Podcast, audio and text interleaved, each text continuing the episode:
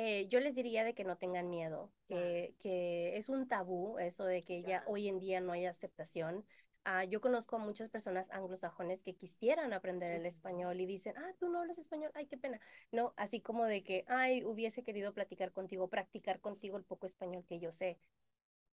Que yo sé que puedo, yo sabía que podía, simplemente no tenía otra persona que me empujara, que me dijera, tú puedes hacerlo, pero solita. Y mi amiga, que estaba en la misma situación que conmigo, dijo, pues, ¿por qué no? Sí podemos, claro, somos inteligentes, entre las dos podemos hacerlo y nos agarramos y nos fuimos y lo hicimos. Qué bonito. hoy en día mis sobrinas, que son teenagers, me dicen mucho, tía, es que nosotros nos vemos en usted, o sea, usted nos inspira, usted nos nos este, ayuda a querer ser mejores, porque siempre que hablamos o vemos escuchamos de ustedes está haciendo algo nuevo, algo diferente y, y, nos gusta mucho. Y a mí me enorgullece mucho saber que pude, que puedo, ajá, que puedo hacer una, una, una eh, influencia positiva para ellas y no, y no pudo haber sido lo contrario. Claro. estuve trabajando en una tienda departamental que antes se llamaba Follies era Macy's, ahora es Macy's, pero ah, antes se llamaba Follies. Y entró una señora a comprarse unas joyas para su trabajo y en lo que yo estaba conversando con ella, ahí en Follies, en Macy's, eh, era muy ah, regular que tú les ofrecieras una tarjeta de crédito. Ya. ¿sí? No es como que hoy en día tú vas y la pides. Antes era que te la ofrezcan, ¿no? Entonces, yo le ofrecí una tarjeta de crédito, le hablé sobre los beneficios que tenía una tarjeta de crédito, como nos entrenan para decir, no es simplemente la venta. Y este me dijo, oye, me gusta cómo me estás ofreciendo la tarjeta de crédito. ¿Alguna vez has pensado trabajar en un banco? Y le dije, mm, la verdad, o sea, estoy justo aquí como estoy, ¿no? Y dice, bueno, eh, aquí está mi tarjeta, si decides aplicar para trabajar en un banco, me avisas, estoy contratando. Y yo así como que, oh, ok, lo voy a pensar. Y no debe de ser así. Uno siempre debe seguir buscando oportunidad ah, de mejorar, aprender, crecer.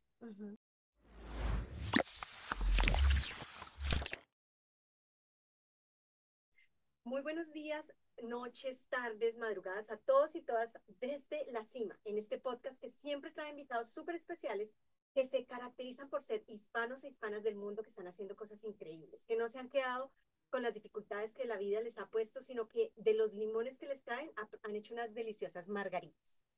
Así que hoy tenemos una invitada súper especial como siempre.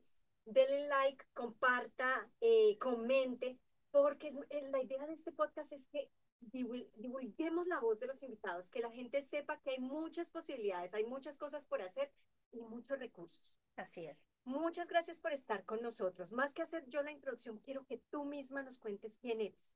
Gracias, Rocío. Este, yo soy Laura García Villalpando y soy consejera para el bienestar financiero de una organización nacional, la cual tiene 30 años ya desde su fundación y me enorgullece trabajar para ellos porque el trabajo que hacemos para la comunidad es primordial, es muy, muy, muy importante.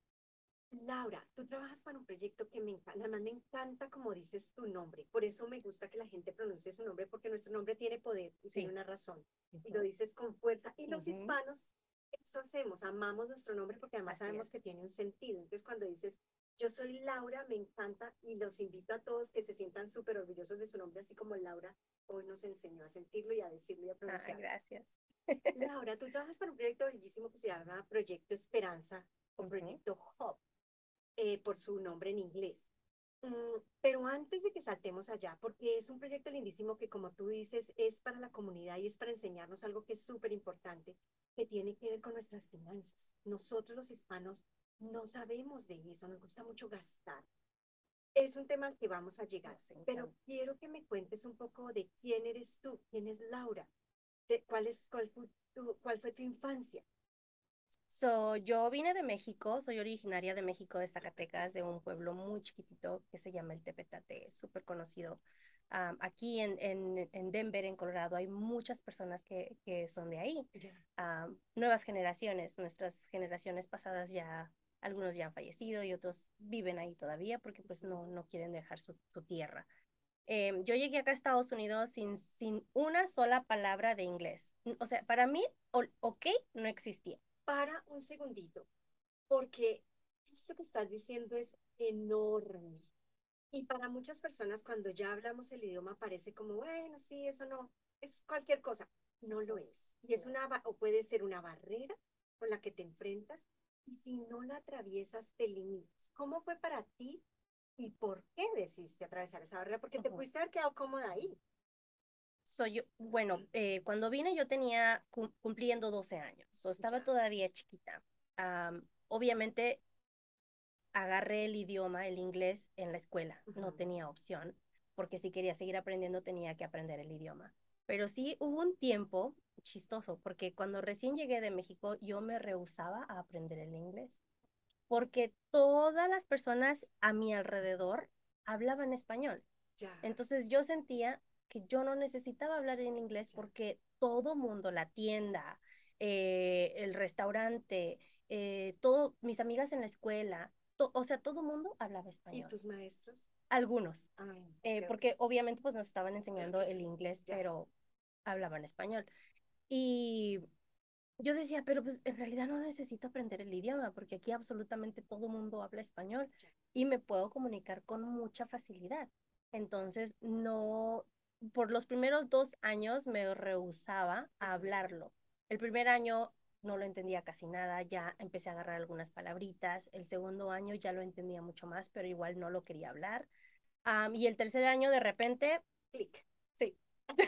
¡Qué maravilla! Todo en inglés. Y en la casa, pues sí, siempre con mis papás he hablado español, con mis hermanos también. Pero ya hoy en día es el spanglish. O sea, siempre se utiliza una que otra palabrita en inglés que decimos, es que no lo sé cómo decir en español. Claro. Se nos pierde. Se nos va perdiendo. Pero fíjate, Laura, que cuando nos dices eso, llegar a esta edad tan chiquita a este país es muy fácil y conozco a muchísima gente y de hecho he entrevistado para este podcast a gente que lo perdió. O sea, que simplemente se fue yendo porque en su casa no lo hablaban. ¿Crees que es importante conservarlo? Sí, yo creo que sí porque te da muchas ventajas dentro de lo que viene siendo tu carrera. Si eventualmente tú quieres ejercer algo profesional, eh, el hablar otro idioma te da un paso enfrente de los demás. Claro. Entonces yo sí creo que es importante que lo mantengamos y es más importante que lo practiquemos para que se va, sepamos hablarlo mejor, porque si no, olvídate. Claro. ¿Qué le dirías a todos los papás que están allí afuera que por el temor de que sus hijos no sean aceptados, dejan el español y se dedican solamente a hablar en inglés? ¿Cómo pueden hablar solamente en inglés y eh, como de resultado, pues sus hijos crecen siendo inglés su lengua materna y perdiendo su español. Eh, yo les diría de que no tengan miedo, que, que es un tabú eso de que ya hoy en día no hay aceptación. Ah, yo conozco a muchas personas anglosajones que quisieran aprender el español y dicen, ah, tú no hablas español, ay, qué pena. No, así como de que, ay, hubiese querido platicar contigo, practicar contigo el poco español que yo sé. el inglés igual lo van a, lo van a adaptar. Entonces, sin ningún problema, enséñeles más español en la casa, háblenles de ellos en español. a mí me ha tocado en algunas ocasiones algunos padres que llevan a sus hijos a consulta conmigo y el hijo les trata de traducir y yo les digo, es que no, no, prefiero hablarle español para poder comunicarnos mejor, aunque la cita haya sido en inglés, porque pues ellos pensaban que tal vez yo no hablaba español. Y eh, porque hay mucho eh, que se puede perder en, el, en, el, en la transición de la, de la, traducción, exacto. Sí. Ok, bueno, entonces llegaste a los 12 años. ¿Por qué llegaste a este país a los 12 años? ¿Qué te trajo a este país? Mi papá. mi papá, él venía acá como bracero. ¿Conoces la palabra? Claro, claro, pero cuéntales a la gente, porque me parece que es un pedazo de la historia que muchos no conocemos. Sí, So, bracero se le llamaban a las personas que tiempos atrás, y, e inclusive hoy en día, tal vez tengan un nombre diferente hoy en día, pero en la época de mi papá, quien pronto va a cumplir 90 años, este, él eh, vino a, para trabajar en el campo. Entonces le dieron una visa especial para venir a trabajar en el campo a él y a muchísimas otras personas en los pueblos de alrededor. Entonces él se vino acá, después pasó la amnistía y pudo arreglar sus documentos por medio de la amnistía. Eh, unos años después aplicó para que todos nosotros nos viniéramos para acá, sus hijos con, con mi mamá. Y después de algunos años de proceso, aprobaron nuestra visa y nos vinimos todos. Y así es como yo, yo llegué acá a Estados Unidos, verdaderamente afortunada. Ah, cuando estábamos en Juárez y eh, esperando la cita, porque nos fuimos unos días antes, mi, mi papi nos, nos ah, puso a caminar por toda el área del Río Grande. Ya. Entonces tú veías ahí todos los grupos de personas que estaban esperando a que se oscureciera para pasar. Y eso fue algo muy impactante porque yo le decía a papi, pero papi, ¿por qué ellos están ahí? ¿Y por qué no pueden pasar igual que nosotros? Porque pues siendo niña yo no entendía el concepto todavía. So, para mí yo era, estamos viajando a algún lado y ya, ¿no? y sí, fue muy impactante ver a todas estas personas que estaban tratando de cruzar o esperar que se anocheciera para, para cruzar y que las personas en la frontera no los descubrieran. Mira, quiero hacer un par aquí porque Laurita está ah, diciendo dos conceptos en la historia o dos momentos en la historia que son gigantes y ella nos lo puso en dos píldoras muy chiquitas. Muchas gracias. Uno es todo el movimiento de braceros, es como en, como en este país, eh, nuestra comunidad hispana los trabajadores, especialmente de México y de Centroamérica, eran, han sido traídos y llevados al acomodo del país, a la necesidad. Entonces necesitamos trabajadores del campo, necesitamos, y en ese momento se les llamaba braceros, traigámonos a 500 personas, 1000 personas, ah, ya no los necesitamos, devolvámoslos. Y obviamente ante la necesidad era venirse a hacer un trabajo absolutamente intenso y luego devolverse. Pero cuando tú mencionas eso, efectivamente uno, hubo una amnistía y es decir, les permitieron quedarse legalmente, con documentos, como se llama aquí, siendo documentados. Versus otra, otra parte que nos cuenta Laurita en esa pildorita, que es todas las personas que tienen que atravesar efectivamente el río sin documentos para poderse quedar en este país detrás de lo llamado el sueño americano, que para muchas familias al final es supervivencia. Así es, sí es. Eh, yo y siempre hablo mucho de, de, lo que yo veo en mi labor, ¿no? Como consejera de bienestar financiero. Eh, yo veo a muchas personas que se deslumbran por lo que ven acá cuando vienen. Eh, nos metemos en problemas económicos porque lo que podemos tener acá en, ni en sueños lo podemos haber tenido en nuestro país. Entonces, em, sí ha sido bonito para mí haber podido venir de la manera como yo vine, pero también siempre tengo muy en mente de que hay otras personas que no han tenido la misma suerte que yo y, y su llegada acá ha sido muchísimo más difícil que la mía. Claro, eso sin quitar la, la complejidad de tu llegada, porque digamos que tu papá lo tuvo que literalmente con el sudor de su frente sí. abrir camino para cada uno de ustedes. Sí, porque no, no es de que llenas una aplicación familiar y pagas el fee o el cobro, ¿no? Nada más de, de una sola aplicación, era de cada uno de nosotros. Entonces, si te imaginas, en aquel entonces costaba tanto dinero y les pagaban centavos, tenía que trabajar bastante para poder aplicar para todos nosotros. Que habla de, de la manera como todos los inmigrantes tenemos que trabajar, o sea, de lo que nos cuesta estar en este país, del costo real de poder estar en este país, que si bien no, tú misma dices, yo no lo no supe qué era hasta que lo tuve que preguntar, él lo tenía seguramente muy claro, en términos de todos los, los centavos que tuvo que ahorrar. Así es. Para ¿Cuántos, son, cuántos, pasos, ¿Cuántos eran ustedes? Ah, éramos cinco, era mi mamá, tres de mis hermanos y yo. Ya, sí. Entonces cinco, imagínate. Bueno, muy bien, entonces ya lograste llegar acá. Perfecto. ¿Cómo fue tu experiencia en high school? ¿Cómo fue tu experiencia en college como inmigrante? Porque de todas maneras venías de allá, estabas adaptándote a esta nueva cultura. eh, me atrasaron un año porque mi cumpleaños siendo en octubre, eh, justo coincide con la registración del, de la escuela, ¿no? Del, del, del principio del ciclo escolar. Entonces ah, me dijeron, ah, no la podemos este, registrar en otra escuela, la vamos a registrar en esta, o me atrasaron un año, no hay ningún problema. Pero mi experiencia, mi primer año en la escuela fue middle school y fue bonita, pero sí ah, pienso que tuve que buscar de, de muchas maneras un poquito de, de cómo integrarme a, a, mis otros amigos que ya hablaban el idioma, que ya estaban acá por muchos años y también habíamos muchos que éramos nuevos igual que yo. Entonces era, era como que cada quien se pone en su, en su grupito de amigos y así es, así es como, como uno logra sobrevivir. La high school ya fue un poquito más leve, ya conocí más personas, ya hablaba más el inglés. em, tuve algunas barreras, obviamente, como, como creo que todos los estudiantes, pero am, logré sobresalir algunas de esas barreras y ahí es cuando decidí entrar al, al, al, al college. ¿Y cómo fue la experiencia de entrar a college? Porque además lo, lo dices con acento, con entonado acento. Así, si nos Te vamos aquí cuento, acomodando. te cuento, te cuento. Eh, yo tuve mi pareja a una edad muy temprana, ¿sí? Ah, tú lo conociste. Roberto. Y Un hombre con este, mucho carisma. sí, oh, bastante. Mucha personalidad. Sí, sí, sí. Eh, entonces, este, conocí a Roberto. ¿Era él compañero de college? era compañero de la, uni- de la high school. de la high Oh, school. qué dulce. Sí, sí. Entonces éramos amigos de la high school. Empezamos una relación muy temprano, eh, a una muy temprana edad. Y obviamente, como cualquier adolescente, yo perdí el enfoque en la escuela. Entonces era más, El amor ando con, sí, ando con Roberto y, y llegaba a la escuela tarde, a veces no llegaba. Claro. O sea, todo, todo un rollo completo.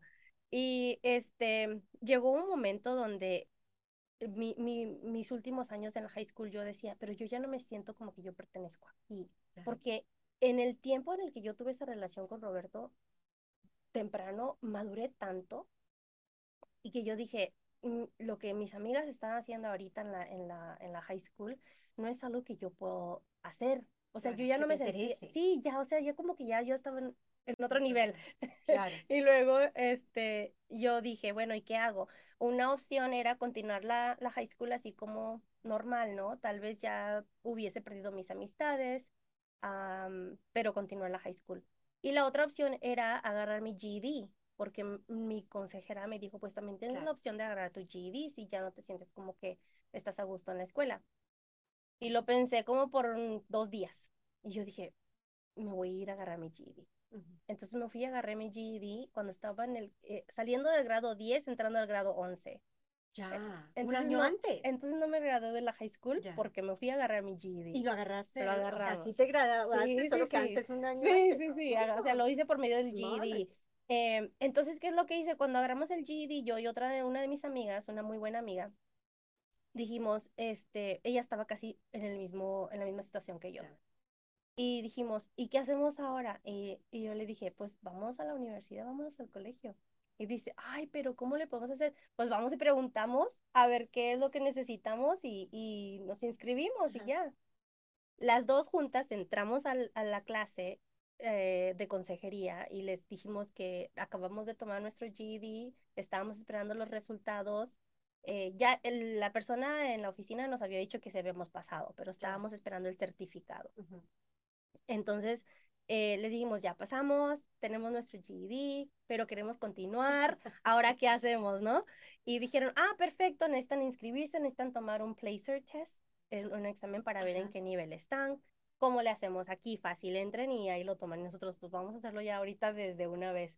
Y las dos entramos, ella entró a la- al colegio para estudiar am, arte y yo todavía no tenía seguro si quería continuar lo que siempre había querido hacer, que era ser profesora de niños. Ya. Ah, pero igual me inscribí para tomar mis clases básicas en el colegio y tratar de, de agarrar mi certificado para ayudar a los, ah, para enseñar a los niños. Pero Educación. Mira qué temprana. aventadas. Sí. O sea, porque en otras personas no pensemos, eso suena lejano, eso suena distante. ¿Cuál fue como que las llevó a ser tan aventadas en ese momento? A decir, bueno, ¿por qué no vamos? Yo creo que éramos una a la otra dándonos, dándonos ese aliento, diciendo, es que nosotros podemos, ¿por qué no? A lo mejor hubo otras personas en la escuela, por ejemplo, una vez me tocó un, un consejero, consejera, que no creía en lo que yo podía hacer. ¿sí? Entonces, el yo tratar de querer probar es como yo pude agarrar es- este, puras letras A, straight. A's, en, en, en el último año de la high school antes de decidir salirme. Que yo sé que puedo, yo sabía que podía, simplemente no tenía otra persona que me empujara, que me dijera, tú puedes hacerlo, pero solita. Y mi amiga, que estaba en la misma situación que conmigo, dijo, pues, ¿por qué no? Si podemos, claro, somos inteligentes, entre las dos podemos hacerlo y nos agarramos y nos fuimos y lo hicimos. Qué bonito, porque miren, quiero hacer un énfasis aquí en lo que va diciendo ahorita, porque ella está mágica y ella siempre nos da la super píldora, sí, pero son cosas gigantes. O sea, nos estás diciendo cosas súper importantes. Y una de ellas es el poder de los pares, o sea, el poder de, del otro, de saber escoger muy bien con quién andas el camino y que te apoye, que te dice, ¿por qué no? Somos inteligentes, vamos, lancémonos. Sí. Cómo eso te puede llevar a tomar decisiones muy inteligentes o decisiones muy malas, pero cómo es de importante y en este caso funcionó también para que tú te movieras hacia la vida y decir, pues sí, ¿no? ¿Qué puede pasar? Claro. Eso es una cosa muy, muy importante que acabas de mencionar, pero la otra es el impacto que puede tener en uno un mentor o un adulto que puede creer o no creer. Sí. Que puede decirte, pues, bueno, no, mira, tú, pues, quédate con el GD, o que puede decir, sí, ¿sabes qué? Mira, vamos a tratar aquí o vamos a tratar allá. Y ese impacto también. ¿Qué hizo que no te quedaras ahí? Porque e, era un adulto, pudo ser fácil decir, pues sí, tienes razón, pues quiénes somos nosotras, qué sé yo, desanimarse y decir, dejemos así. Yo creo que han sido las ganas de seguir adelante, las ganas de, de tener una profesión, de no, de no ser uh, una persona que no llegues a hacer tal vez de alguna manera alguna influencia con otras personas en tu familia hoy en día mis sobrinas, que son teenagers, me dicen mucho, tía, es que nosotros nos vemos en usted, o sea, usted nos inspira, usted nos, nos este, ayuda a querer ser mejores, porque siempre que hablamos o vemos, escuchamos de usted, está haciendo algo nuevo, algo diferente, y, y nos gusta mucho. Y a mí me enorgullece mucho saber que pude que puedo, ajá, que puedo hacer una, una, una eh, influencia positiva para ellas y no, y no pudo haber sido lo contrario. Claro, claro. Miren qué bonito el poder de las decisiones y cómo sin querer, pues porque yo me imagino que tú no te, tú en ese momento no decías, ay, lo voy a hacer para que mis sobrinas vean este robot. Ah, no, ni existían en aquel entonces. Exacto. Y mira ahora el impacto de decir, carajo, estoy haciendo eso, o sea, wow, soy yo la que está siendo un buen role model para estas chicas que vienen detrás mío y que quieren ser mm, quizá como yo, más que yo, qué sé. Sí, sí, muy bonito, muy bonito. Y entonces terminaste tu carrera y ¿qué pasó? ¿Cómo sigue ahí tu vida? Ah, bueno, en lo que estaba en el colegio, estuve trabajando en una tienda departamental que antes se llamaba Follies. Era Macy's, ahora es Macy's, pero ah, antes se llamaba Follies. Y entró una señora a comprarse unas joyas para su trabajo y en lo que yo estaba conversando con ella, ahí en Follies, en Macy's, eh, era muy ah, regular que tú les ofrecieras una tarjeta de crédito. Ya. ¿sí? No es como que hoy en día tú vas y la pides. Antes era que te la ofrezcan, ¿no? Entonces, yo le ofrecí una tarjeta de crédito, le hablé sobre los beneficios que tenía una tarjeta de crédito, como nos entrenan para decir, no es simplemente la venta. Y este me dijo, oye, me gusta cómo me estás ofreciendo la tarjeta de crédito. ¿Alguna vez has pensado trabajar en un banco? Y le dije, Mm, la verdad, o sea, estoy justo aquí como estoy, ¿no? Y dice, bueno, eh, aquí está mi tarjeta, si decides aplicar para trabajar en un banco, me avisas, estoy contratando. Y yo así como que, ah, ok, lo voy a pensar. Esto fue de haber sido un jueves, un viernes. Llega el lunes y le llamo por teléfono y le digo que sí tengo interés en trabajar en un banco. Te cuento por qué. Cuando mis papás estaban trabajando en el campo, yo de vez en cuando iba, disque a ayudarles. ¿En qué, trabajaban ellos? Ah, eh, lo que era, a veces era mm, cilantro, ya. a veces eran cebollitas chinas, a veces era este mm, diferentes cosas que ponían ahí. sí, sí, casi siempre eran vegetales de la mesa, ya. chiquitos. Y cuando terminaba la jornada del día, todos suben a la venta, todos juntos, eran familias, ¿no? Entonces de ahí vamos todos al banco, porque justo nos pagaban cada dos semanas, si no me equivoco. Entonces llegábamos al banco y todos en la línea llenábamos todo el, lobby, de porque éramos muchos, y todos en la línea para cambiar el cheque. Ajá. Y, Ah, ok, les pagaban en cheque y tenían que ir a cambiarlo, creí que era sí. al revés, les pagaban en cash y tenían que ir a depositarlo, no, no, no, no, en lo, cheque y teníamos que ir a cambiarlo. ya, Que obviamente muchas personas no decidían tener cuenta de banco por, porque, por, claro, no sé, X costo, razón, seguro. claro. Y, y, pero, este, mis papás, eh, toda la línea de todas las personas estábamos, estaban ahí esperando para cambiar su cheque y mientras los niños se sentaban en, en los sofás que tenían ahí, el área de espera, whatever. Entonces, yo siempre veía a las chicas en el banco, bien vestiditas, bien arregladitas, y yo siempre decía, ay, algún día estaría como ellas trabajando así, algún Qué día tendré mis, mis zapatos como ella porque de claro, abajito se le veían los claro, zapatos, algún día, algún día. claro, Y pienso que algún momento yo me lo imaginé y ese era mi momento. Cuando la señora me ofreció trabajar para un banco, como que yo dije, ¿y por qué no? O sea, no tenía la experiencia de un banco, pero sí te- tenía la experiencia de servicio al cliente y de manejar el dinero y también de ventas. Entonces, por algo me lo ofreció. Y fui, me dijo, este, ven mañana, aquí te vamos a hacer una entrevista y si te decimos que sí, pues bienvenida, ¿no? A- ujú. El proceso en aquel entonces era diferente. Era Cuando digo aquel entonces me imagino años atrás, pero suena no era tanto, tanto. proceso hace 30 años y como notarán, Laura está muy chiquita, que, Sí, Pero para mí parece como si fueran claro. millones de años atrás.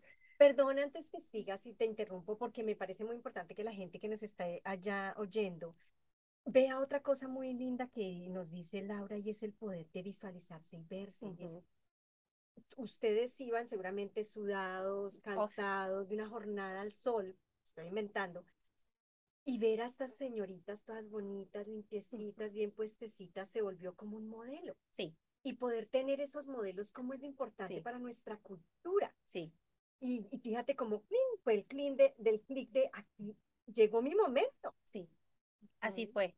Y es cierto, eh, la persona que llegaba del campo llegaba con lo en los zapatos, con lo en las uñas, eh, sudados, es- a veces sin comer. supuesto. eh, o sea, es un trabajo muy, muy difícil que no todo el mundo puede hacer.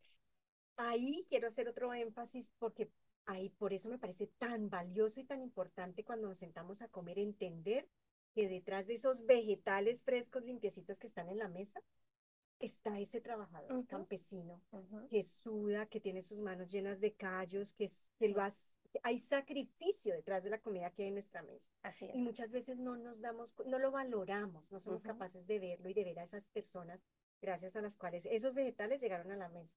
Y es porque esas personas no lo han visto, no lo han vivido. Ujú. Sí, Exacto. o sea, lo ven, esas fotos que a veces ponen en Facebook o a veces ponen en Instagram, donde está el trabajador, donde está el, con el canasto en la cabeza, son, son reales. O sea, sí hay personas que hasta hoy en día Todavía. sí siguen trabajando en Así eso. es. Igual de difícil, sea verano, invierno, 100, 115, 120 grados, o sea, no importa, igual lo están haciendo. so, sí, eh, siempre hay que ser agradecidos por, por el trabajo que ellos hacen y que nos traen los alimentos a la casa. Qué bien, pero bueno, continúa. Eso porque quiero eso, ir, ir cada pildorita que tú dices, abrirla para que la gente entienda lo grande de lo que Laura nos está contando. Sí, sí. Entonces, em, cuando estaba en el- cuando llegué al banco, de que le dije si voy a ir, estaba una chica que me hizo la entrevista y este, esta chica conocía a mi familia de alguna manera. La Ya. verdad es que yo ni cuenta, pero le ha de haber caído bien o no sé si fue tal vez porque conocía a mi familia. Eh, me entrevistó como por cinco minutos, así súper flash. Sí, y, y después me dice, ¿puedes empezar la próxima semana? Y yo, sí, no tenía carro. Tenía que transportarme al- de mi casa al banco en autobús y tenía que tomar tres autobuses porque vivía en el área de Aurora y el banco estaba acá en el área de Denver, aquí por la, mm, ¿sabes dónde está la Colorado y la 50, que es zona industrial? Por ahí estaba. Otro segmento allí. Y para las personas que no son de este estado y que no conocen, las distancias aquí son enormes. Y las distancias en bus son tres veces el tiempo. sí. Entonces, una distancia que puede tomarte 20 minutos, media hora en carro, aquí en bus pueden ser fácilmente dos horas. Exactamente. Entonces, sí, yo dije, sí, claro, puedo empezar la próxima semana. Dijo, perfecto, tienes que ir a este lugar a hacerte la prueba de, la- de droga Ah, y luego, este, el lunes vas a ir a esta otra dirección que era en el centro de Denver para empezar tu orientación. Y yo así como que, ok, perfecto. Yo, en el fondo, feliz. Claro. Porque yo decía, wow, o sea, No qué bonita oportunidad de poder trabajar en un banco, ah, de poder seguir yendo a la escuela. O sea, era bonito, era muy bonito. Entonces ya hice todo lo que tenía que hacer, empecé a trabajar en el banco. eh, después vino la distancia. Me di cuenta de que era mucho trajín el de mi casa al banco, del banco a la casa, eh, ¿Cuántas la horas? escuela también. Claro. So ¿Tú de- crees que cuántas horas te tomaban esos trayectos? So, de mi casa, yo, yo salía como a las 7 de la mañana, eh, me iba a la escuela, eh, salía de la escuela como a las once y media y tenía que tomar los tres autobuses que te mencioné. So, era de la mm, Community College de Aurora, que está en la Airport y la 6. Ok. Agarraba el autobús que viene todas las 6 hasta la cerquita de la Colfax, porque creo que no pasaba di- ah, más acá todavía.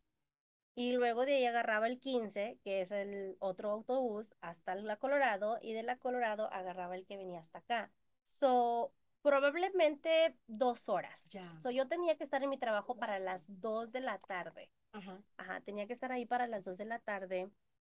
Y mi hora de salida era a las 6, 6 de la tarde. Wow, imagínate. Cuatro horas, trabajas cuatro horas y te tomaba cuatro entre ir y venir. Sí, Eso eran Sí, ocho horas de tu vida allí. Bueno, y lo mismo para la universidad, porque Y ahí tenías mismo que para ir la universidad, sí. ¿Y cuánto tiempo duraste haciendo eso? O sea, con el impacto de... Porque para los que no son de acá y no, no conocen de lo que está hablando Laurita, una cosa es verano y otra cosa es invierno. Ah, ah, no, sí. Una Yo cosa creo es que cuatro horas en bus en verano y otra cosa cuatro horas en Sí, bus en invierno. ah, yo creo que probablemente estuve cerca de un año haciendo eso y eh, obviamente después dije, no, voy a tratar de transferirme a otra sucursal más cerca a mi casa por lo de la distancia, por lo del tiempo y tienes razón, el invierno acá es súper difícil y no voy a andar en el autobús en el invierno, es muy, muy difícil, muy frío. Entonces se dio la oportunidad de transferirme a una sucursal más cerca de mi casa y lo hice. Apliqué, le hablé con Ya. el supervisor y les dije que tenía interés en transferirme porque pues está más cerca de mi casa, no tenía carro en ese entonces y este am, que si me daba la oportunidad y dijo que sí. Y Claro. fue de lo que trabajar 20 horas al, al día, bueno, a la semana, a trabajar full time porque Claro. ya estaba más cerca. Claro. Miren tan lindo, otra cosa que está diciendo Laurita y es el ir pidiendo, ir abriéndose camino y preguntar, ir Ujú. aprendiendo y abriéndose camino que muchas veces nos cuesta mucho. Sí, O sea, nos quedamos ahí en la condición y creemos que es lo único que hay, pero no nos atrevemos a decir, ¿por qué no? ¿Qué tal si?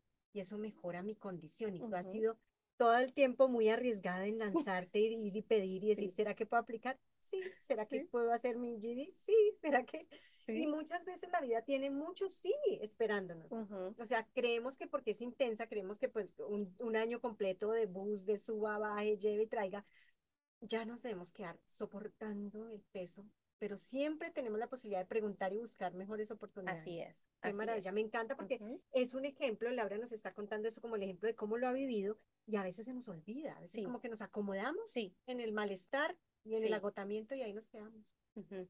Y no debe de ser así. Uno siempre debe seguir buscando oportunidad ah, de mejorar, Ujú. aprender, crecer. Sí. Perfecto. Y entonces ya, seguís. ¿Por cuántos años estuviste trabajando en el sector bancario?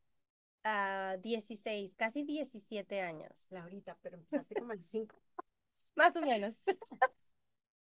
A apenas cumplí 18. Ya te lanzaste. Apenas cumplí 18, me lancé. Lo que pasa es que en el banco tienen ciertas, ciertas restricciones Ya. y por lo que tienen este cierto peligro, ¿no? Los robos, etcétera, no permiten que trabaje una persona menor de edad. Entonces tuve que esperar hasta los 18 años hasta que me llegara la oportunidad Claro, ahí en, en la tienda donde estuve y, y pues sí, la aproveché. claro. Eso me parece muy importante, es el aprovechar. No solo crear las oportunidades y buscarlas, sino también estar listo para saltar y aprovecharlas. Así es. Bueno, estuviste ahí. ¿Y después de allí qué pasó? Eh, so, dentro del banco tuve varias posiciones, eh, cajera, supervisora del cajero, asistente del supervisor, supervisor, manejador de la sucursal. Y ayudaba a mucha gente, pero solamente lo que era sacar dinero, este, depositar. Eh, sí, o sea, era casi lo mismo siempre. Entonces, eh, cuando había, venían personas y aplicaban para un préstamo y no calificaban, yo sentía, mm, ¿cómo les puedo ayudar? Ya. Laurita, ¿tú qué notabas? ¿Era más común en la comunidad hispana que eso ocurriera o era normal que en cualquiera de las dos comunidades anglo-hispana ocurriera? Fíjate que pasaba más en la comunidad hispana y afroamericana. Ya. Muchísimo más. Eh, eh, um, la persona blanca, se podría decir, no, no tenía tantas dificultades. O sea, como que están siempre más preparados, económicamente más educados también. Y, y, pues por lo ende toman mejores decisiones de cómo manejar su dinero. Claro. Ok, entonces ahí estuviste 16 años. ¿Y de allí qué pasó? Eh, el banco para el que trabajo este, estaba haciendo sponsorship de una organización para la que ya trabajo hoy, en esa sucursal. Y este, una de las personas que trabajaba ahí me decía, oye, tú serías buenísima trabajando con nosotros. Y yo como que no, gracias. Estoy bien acá. Sí, sí, serías buenísima, pero ¿por qué no tratas? Y yo como que no, gracias. Y dice, oye, eh, just FYI, vamos a tener una posición disponible muy pronto. Me gustaría que aplique, sería buenísima. Y, y en ese entonces yo ya sentía como que un vacío en mí. Sí, em, la, la, abuelita de Roberto acababa de fallecer dos meses antes. Yo estaba entrando como en un proceso de depresión porque nosotros la cuidamos mucho. Eh, ella estuvo en la casa con nosotros por un tiempo y no los, los últimos años, se podría decir, cuatro años de, de que ya su proceso de enfermedad y vejez también.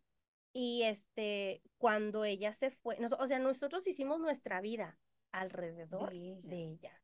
Qué lindo, porque eso es muy común en nuestra comunidad. Sí. Eso es parte de nuestra cultura, en nuestra cultura en la que vivimos en este en esa comunidad americana es más como, bueno, ya terminaste, ¿qué vas a hacer el resto de tus días?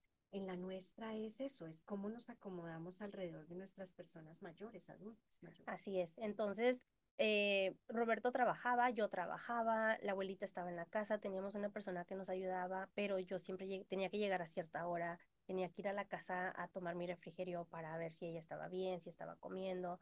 Eh, o sea, fueron varios años de, de, el enfoque era ella, nuestra vida giraba alrededor de ella. ¿Y eran ustedes dos y ella? Era su mamá, la mamá de Roberto, yo, él, el hermano de Roberto nos ayudaba de vez en cuando, el, el, el, otro hijo de la señora también nos ayudaba de vez en cuando, mamá Blanquita. Mm. y este, em, cuando falleció, pues es, era como otro cambio de vida, o sea, fue un, fue algo tan difícil, tan difícil de, de, vivirlo, de superarlo, de entenderlo, de, de, o sea, era como reconstruir. Es como que tú tienes tu, tu crucigrama de tu vida hecho y alguien viene y le hace así. Y te lo deshace todo. Entonces tienes que una pieza sí, y tienes que empezar a colocar las piezas y dónde va esto y dónde va el otro. Entonces, eh, yo estaba entrando en un momento de depresión. Y aparte de eso, yo siempre sentía de que la necesidad del cliente en el banco eh, era mucha. No era nada más decirle, ¿sabes qué? No te puedo calificar, lo siento vienes cuando ya... Cuando estés listo. Sí, ¿no? Cuando ya, puedas. Ya, ya, ya. O sea, tiene que haber algo más, tiene que haber alguna educación para el cliente de por qué no pudiste calificar. Oye, ven a esta clase, aquí, aquí dan clases de finanzas, eh, te pueden enseñar un poquito más sobre lo de los préstamos, sobre cómo manejar tu crédito, cómo manejar tu dinero, lo que sea. Y así vas a tener mejor eh, oportunidad de calificar para un préstamo, ¿no? Ya sean seis meses, un año, cuando tú estés lista pero en el banco era un no y ya. Sí, y a mí no me gustaba eso, yo siempre sentía que faltaba algo más. Entonces, esta organización que el banco le empezó a hacer sponsorship es justo lo que hacen ellos. Y cuando ella me ofreció esa posición, yo dije, no, en el momento decía no. me, lo, me lo dijo muchas veces y muchas veces le, le dije no. Y al final en ese momento yo dije, ¿y por qué no? ¿Por qué no? Yo sé que yo ya estaba en mi zona de confort. O sea, para mí trabajar en el banco 16 años ya era lo que sabía, era mi zona de confort. Y salir algo diferente era como que, ¿y, y si no lo logro? ¿Y si no puedo? Pero en mi mente yo siempre decía, vuelves al banco, no hay ningún problema, porque igual tú ya sabes qué es, qué es lo que va a pasar acá, ¿no? entonces ella me dijo, eh, si decides hacerlo, esta es la oportunidad. Y un viernes, era un viernes, pasó el sábado de la oficina de ellos porque estaban al, al fondo del pasillo. Me decía, ahí mismo. Sí, me decía, te estoy viendo, te estoy viendo. Acuérdate. Sí. y yo así como que... Claro. Y ya, y eso fue el sábado. Llega el domingo, el lunes, y le digo, voy a aplicar. Ya. Y me dice, listo, mándame tu hoja de vida, tu resume, y lo voy a, compartir con mi supervisor.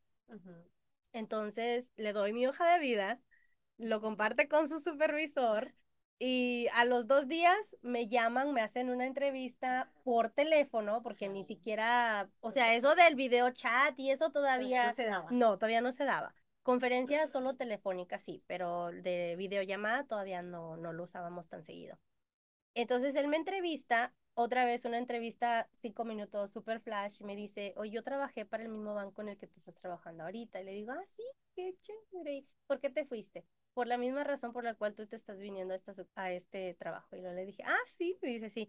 Dice, ¿puedes empezar la próxima semana? Y le dije, ah, bueno, eh, no puedo empezar la próxima semana porque tengo que darles notificación y etcétera, etcétera. Entonces, les di notificación al banco de que me estaba yendo, no les dije a dónde me estaba yendo, porque pues es voy a la oficina al fondo del pasillo, ¿no?